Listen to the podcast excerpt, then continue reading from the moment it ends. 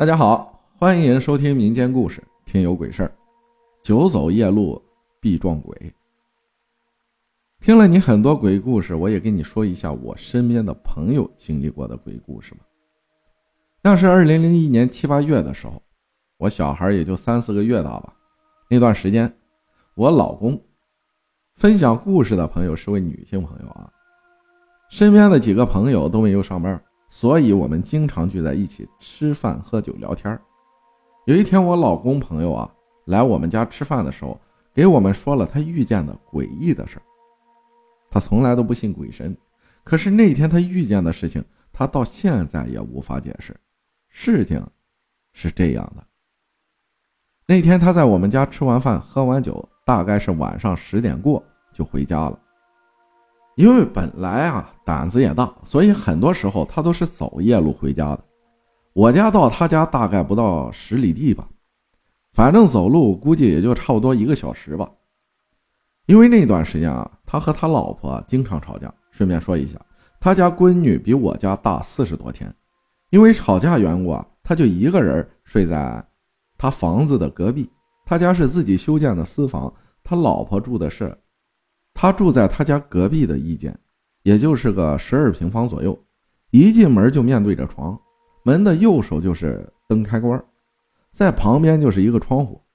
以前的窗户上是有那种钢筋编的那种防盗网。可能是喝酒多的缘故吧，他半夜口干舌燥，正要起来喝水，突然发现有个人直立立的站在他家窗户旁边。他当时心里想：怎么回事啊？难道我遇见鬼了吗？难道我在做梦？可是不对呀，我没有做梦。他就仔细观察那个人，那是个女人，头发是卷起来的，大约到肩下去点前面的刘海遮住了大半个脸，穿着青布衣。当时天气很好，月亮很亮，可是他就是看不清她的脸。她的袖子差不多要垂到腿的关节处。他说他当时并不害怕。他觉得好奇，他说：“既然是女鬼，我也要看清她长得什么样。”想着，他就起床开灯。结果他刚把鞋穿好，那个女鬼就不见了。他把灯打开后，就再也没有睡了。第二天，他就来跟我们说，顺带叫我们第二天去他家吃饭。当时我心里就不太想去，但是又怕老公说我说我迷信，再说还有几家人一起的。我们早点吃饭，早点回家。心里这么想，我也就去了。去的时候，我特意给我小孩带了他奶奶给他求的护身符。白天都没有感觉异常。吃完晚饭，天还没有黑，我就和另一家也是带小孩的妈妈一起回家了。他家小孩三岁多，一到家，我小孩就拉粑粑，是绿色的。我婆婆还让我说，是不是我吃冰冷的食物喂奶？导致孩子拉绿粑粑的，或者我把孩子拿给谁抱，把孩子弄成这样的。我说没有啊，都是我一个人带，我更没有吃冰冷的食物。我想都没有往那方面想，心里想可能过几天就好了，可是差不多一个月都没好。小孩放个屁也会带出绿粑粑出来。去医院看医生，医生说没有什么问题啊，但是吃药没用。那么小我还带他去扎针灸也没用。后来大约过又过了半个月的时候吧，孩子才没有这种情况了。过了几年之后，有一次我和他老婆聊天，无意中我就把那件事给他说了，因为以前不好说，怕人家说我自己多心。他老婆说，她老公那段时间遇见这种事儿，居然不给她说。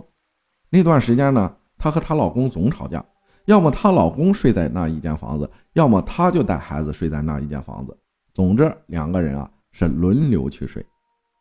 孩子基本上天天晚上哭，天天拉肚子，因为都是第一次做妈妈，都没有经验。她和我想的一样，可能是吃东西凉着肚子了，可能过几天也就会好了。差不多一个星期的时间，眼看孩子是不见好，他们夫妻俩就带着孩子去医院看病。当时去他家附近的一个大医院，人家医生说啊，这个孩子都拉脱水了，你们怎么回事？我们医院没这个条件，也治不了。你赶紧送到妇幼医院，他们急匆匆赶到妇幼医院，一去医院，医生就叫他们签字，就是病危通知单，还让他们做好心理准备，这下可把他们吓傻了。这段时间，我老公那个朋友觉得很是奇怪，最后跟他妈说了。他老妈对这些事还是懂点他老妈就说：“那么大事儿，为什么不跟他说？”后来他老妈在家里就烧香做水饭，叫名立筷子。等那一只筷子立起来的时候，他老妈用烧红的煤炭往水里放进去，那个筷子立刻倒下。然后他老妈才对他说：“你那段时间经常走夜路，那段时间你人也很倒霉，把那个脏东西啊带回家了。那个女的死的时候很年轻，怨气大，孩子还小，所以就变成那个样子了。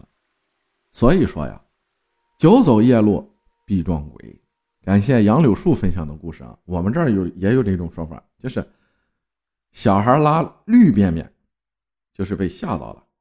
接下来就是什么，反正民间的各种操作啊，什么用小米儿、什么桃树枝儿啥的，反正我奶奶知道。感谢大家的收听，我是阿浩，咱们下期再见。